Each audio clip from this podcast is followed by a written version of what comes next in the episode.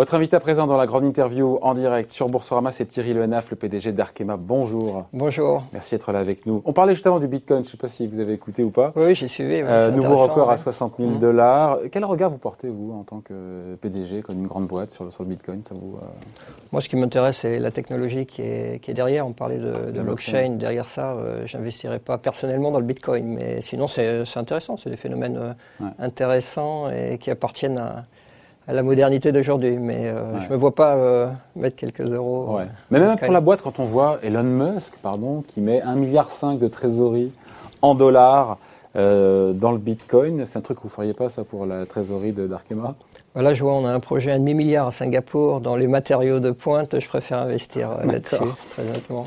Bon, on revient sur les résultats 2020. Oui. Thierry Le Henaf, euh, évidemment, vous avez souffert. On avait euh, la patronne de, de Solvay, oui. Ilham Kadri, vous avez souffert. En, encore que baisse de chiffre, du, du, chiffre d'affaires de 8%. On se dit que ça reste. Euh, vous avez limité mal, la hein, casse avec que, ce rebond au quatrième ouais. trimestre de 2%. Oui, on a eu 5% de volume en plus au, au quatrième trimestre, donc c'est plutôt bien. Ouais. Euh, et derrière ça, on prévoit une année euh, avec une belle croissance. Donc, euh, bon, c'est sûr qu'on a souffert, on a souffert du Covid, mais ouais, c'est quand même euh, limité, hein, très honnêtement. Euh, on a souffert véritablement quelques mois.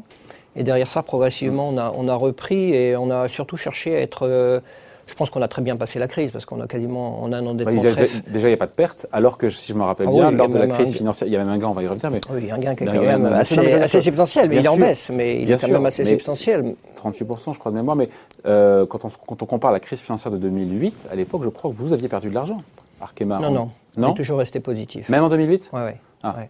On est toujours resté Ça positif. veut dire que la crise était mieux gérée aujourd'hui, alors qu'elle est encore, elle est encore plus Non, violente. mais la société n'était pas celle qu'elle est aujourd'hui. Aujourd'hui, c'est une société qui est quand même de, de- de pointe, avec des très, très forts niveaux de, de résultats.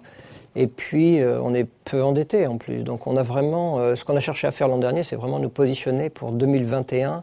Et Pour au-delà, ce qu'on a bien fait, c'est c'est très important hein, d'être positionné pour le rebond. Et donc, on commence vraiment à le voir avec. euh, Le début d'année, justement, il est du même acabit par rapport au rebond du quatrième trimestre. Il est dans la continuité. Oui, oui, il est dans une belle continuité. En plus, on a un peu de restockage euh, de la part des clients. Donc, euh, Ah. donc c'est plutôt une bonne, euh, un bon alignement des planètes sur le début d'année. Et en quoi, pour vous, Arkema est vraiment bien préparé pour le rebond, au-delà du fait d'avoir un peu ou pas d'endettement, au-delà de.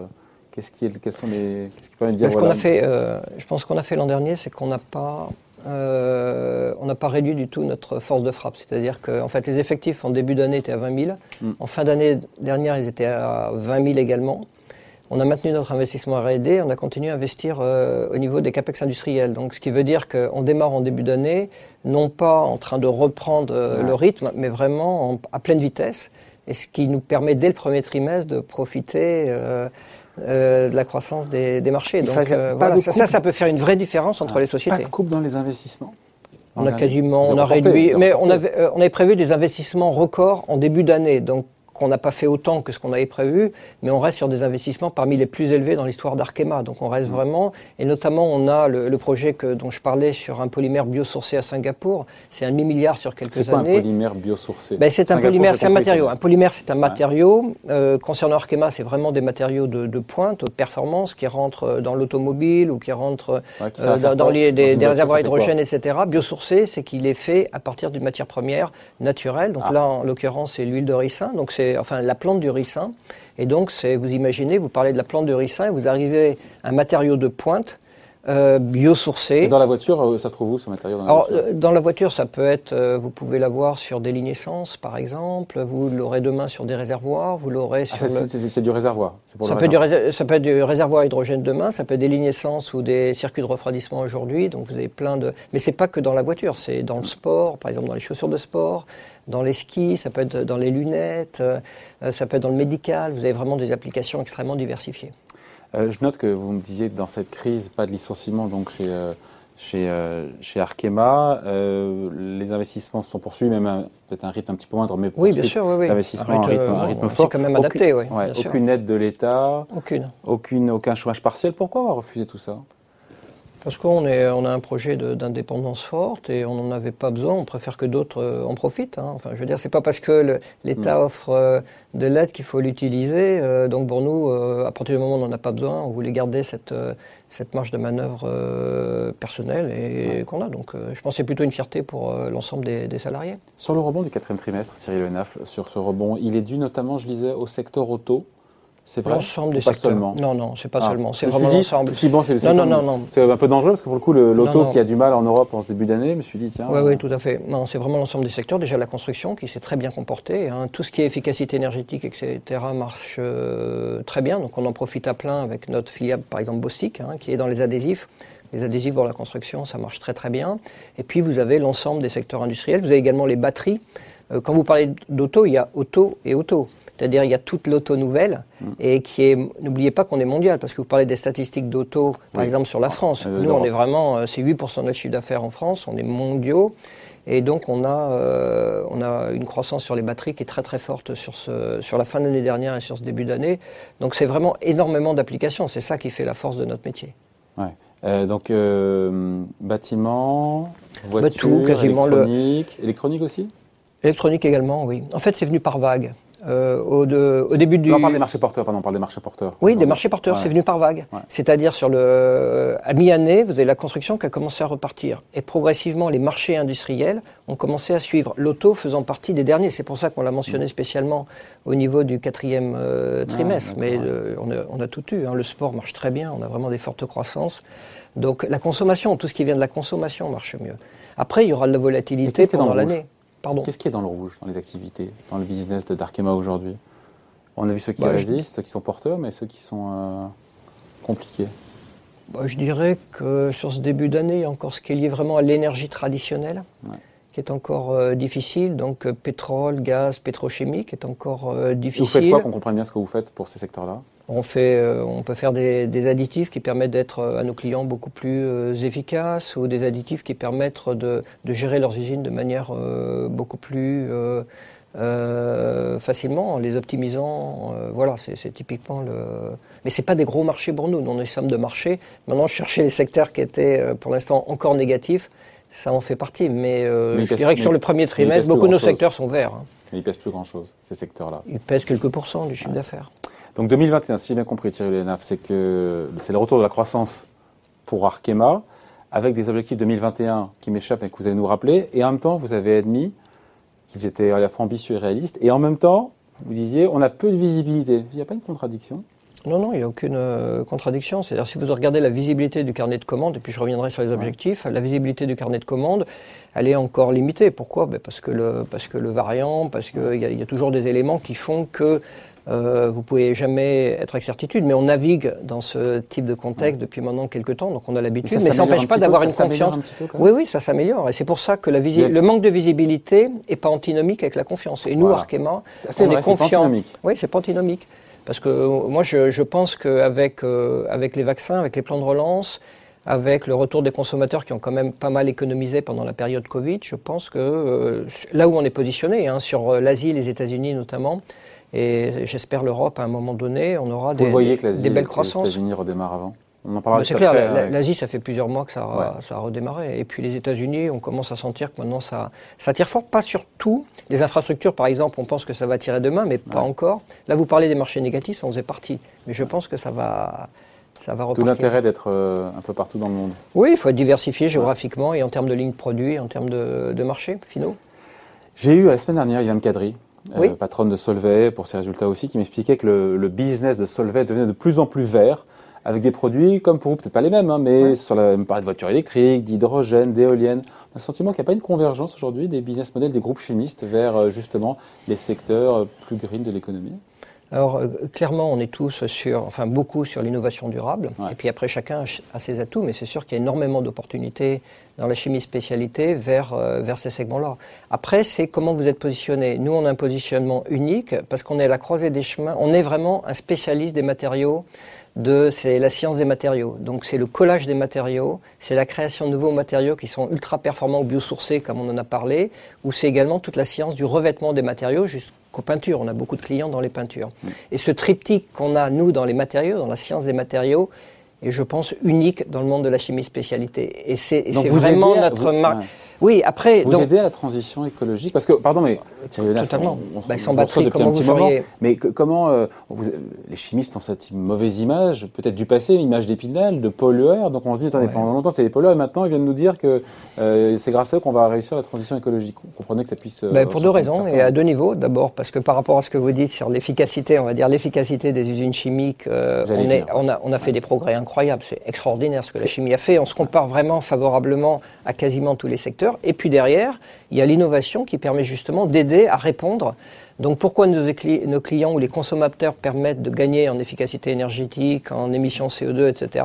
C'est grâce à la chimie qui est absolument partout, à cette chimie des matériaux. Donc vos matériaux aident justement à être plus économes, à être plus verts. La question c'est quand vous fabriquez ces matériaux, est-ce que vous-même vous l'êtes? Et là ce que vous me dites, c'est qu'il y a des plans ah oui, depuis maintenant, euh, et puis c'est pas aujourd'hui, c'est depuis euh, des. Enfin, on a créé Arkema il y a 15 ans, c'est incroyable ce qu'on a fait en termes de, progrès. Quelques chiffres sur la baisse d'empreinte carbone. Mais par exemple, sur, les gaz à effet de serre entre 2015 et 2030, on vise moins 40% de gains. Et entre 2015 et 2020, vous avez fait quoi? Entre 2015 et 2020, on doit être à peu près à la moitié de cela. Ah, donc euh, oui, oui, on avance vraiment tout pour battant et je pourrais prendre les émissions dans l'eau, les émissions dans l'air, c'est-à-dire il n'y a pas que les gaz à effet de serre, il y a vraiment euh, toutes les, les composantes. sont beaucoup plus clean, je ne dis pas qu'ils le sont dans l'absolu, en tout cas ils le sont beaucoup plus en relatif ah par rapport Si vous visitiez une usine chimique, vous seriez surpris par rapport à tout ce qui est ah, fait. et vous le voyez également, et vous le voyez également au niveau de la sécurité au poste de travail, on est sur des taux, nous, à un accident par million d'heures travaillées il y a beaucoup de secteurs qui sont vraiment à des taux beaucoup, beaucoup plus élevés. Donc, c'est pas simplement l'environnement. Il. Il faut aller visiter les usines. Oui, venez. Ben oui. Il, en reste en France, en moi. Ah bah oui, quand même. Il y en a combien en tout? On a, un tiers de, on a 145 usines et on en a un tiers, un tiers en France. Et on a 70% de notre recherche en France. Ok, donc le donc, donc ça veut dire qu'on peut encore être un industriel fort en France tout en n'ayant que 8% du chiffre d'affaires en France. Les bases sont en France. Euh, vous vous inscrivez dans l'accord de Paris pour le coup avec ce qu'on ah Oui, bah exactement. Avec, les baisses des, bah, avec les baisses des gaz à effet de serre, on est tout à fait dans l'accord de Paris. Ouais. Bon. Euh, j'ai vu que vous, vous avez décidé de vendre l'activité Plexiglas, Altuglas pour PMMA pour 1,1 milliard 100 euh, en euros. Il n'y avait plus d'avenir pour, euh, pour cette division ah bah, C'est une très belle ligne de produits, mais Arkema, comme je le bah, disais, est, vraiment... Parce qu'on se ressent vraiment sur les matériaux de spécialité. Vraiment très haute performance. C'est un beau matériau, mais qui est moins résilient, c'est-à-dire que la, courbe des résultats est moins stable que celle qu'on peut avoir, par exemple, sur ce fameux euh, euh, polymère biosourcé. Donc on a tendance vraiment à se recentrer. ce qu'on dit, c'est en fait c'est le, le haut du triangle de la performance des matériaux. Donc en prix et performance, on est au-dessus avec le portefeuille euh, d'Arkema vers lequel on va. Et donc, euh, euh, voilà, mais ça fait partie, je dirais que l'évolution du portefeuille d'activité, c'est depuis la, création d'Arkema, c'est vraiment une composante forte de la stratégie. Il y a cette idée de sortir aussi de ces activités un peu du passé, entre guillemets. Il y a cette. vous réfléchissez, certains disent, à céder vos gaz fluorés. C'est vrai que vous y pensez? Oui, oui. 300 Oui, enfin, CD, ou déconsolidé, hein, on verra quelle est la meilleure façon. C'est-à-dire qu'on peut être aussi partenaire minoritaire euh, d'un ensemble plus large, on verra quelle est la meilleure façon. Mais je dirais que ça reste vraiment la, la, la, partie encore euh, assez matérielle du portefeuille d'Arkema qu'on souhaite euh, déconsolider ou qu'on souhaite céder. Et à partir de là, on sera vraiment quasiment 100% un leader dans le domaine des matériaux de spécialité ou de performance durable. Et ça, c'est vraiment ce qu'on veut être. Et euh, on, juste, on voit, Thierry Lenaf, une flambée euh, des cours des matières premières. Je me suis dit, tiens, pétrole à 60, il n'y a pas que le pétrole, on a évoqué ici euh, les métaux, etc., les minerais. Est-ce que c'est quelque chose qui pourrait remettre en cause, pardon, je vais peut-être un peu rapidement, mais ces objectifs ambitieux, enfin réalistes et ambitieux bah, Déjà, c'est pris, c'est, pris en compte. et la deuxième chose, c'est que c'est plutôt une bonne nouvelle, parce que pourquoi on a la hausse parfois un peu exponentielle des matériaux? C'est parce qu'après une période de demande très faible, on est sur une période de rebond. Donc les chaînes qui étaient vides restockent, donc ça c'est important pour notre demande. Et derrière, c'est vrai pour les matières premières, c'est vrai pour nos produits. Et donc vous êtes sur une forte croissance de la demande avec des coûts qui sont supérieurs. Donc il faut gérer tout ça, mais je dirais que l'ensemble du package, lui, il est positif. Ouais. Et donc pour vous, en tout cas, c'est pricé chez vous. C'est euh, même. Bah, nous, nous, on a un enjeu qui est bien sûr de repasser les coûts des, matières premières, mais derrière ça, on bénéficie aussi d'une croissance qui est supérieure à celle qu'on pouvait euh, attendre. Donc je pense que l'ensemble des deux fait qu'on arrivera à avoir les, euh, rencontrer des objectifs de croissance de 10%. C'est ça, voilà. d'exploitation, je vais quand même vous le dire. Donc c'est 10% des excédents de revenus d'exploitation pour... Euh, pour, pour l'année à tout change constant. Vous êtes à l'aise avec cette prévision? Oui, tout à fait. Oui. Bon, on est considéré toujours comme délivrance, ce qu'on dit, ça fait partie de la marque de fabrique de l'entreprise. Le dividende va augmenter cette année. Oui. vous confirmez, c'est ça? Oui. Pourtant, le bénéfice net par action a baissé de 38%. Là, on se dit, comment ils font? Oui.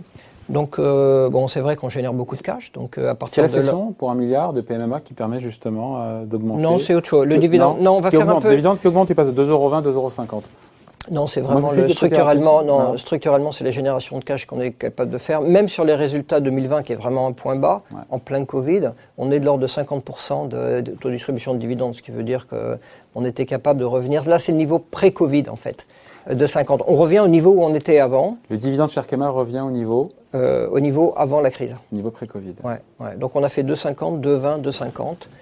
Euh, Ils ne sont pas à plaindre, dis donc, les actionnaires, là, pour le coup, d'Arkema de ce point de vue. Oh non, je pense que le. Ah, c'est pour ça que l'an dernier, le cours a. C'est peut-être pour ça que vous avez fait appel aussi aux aides publiques. Ah, non? Non, non, du tout. Non, non, non, non, c'est pas. non, non, c'est parce que, comme je le disais, on n'en avait pas besoin, donc euh, autant en faire profiter les autres. Mais, euh, mais par contre, on a le, cours de bourse l'an dernier était stable. En plus de ça, euh, on paye un dividende, donc c'est vrai que c'est, je pense qu'être actionnaire chez Arkema, c'est bien.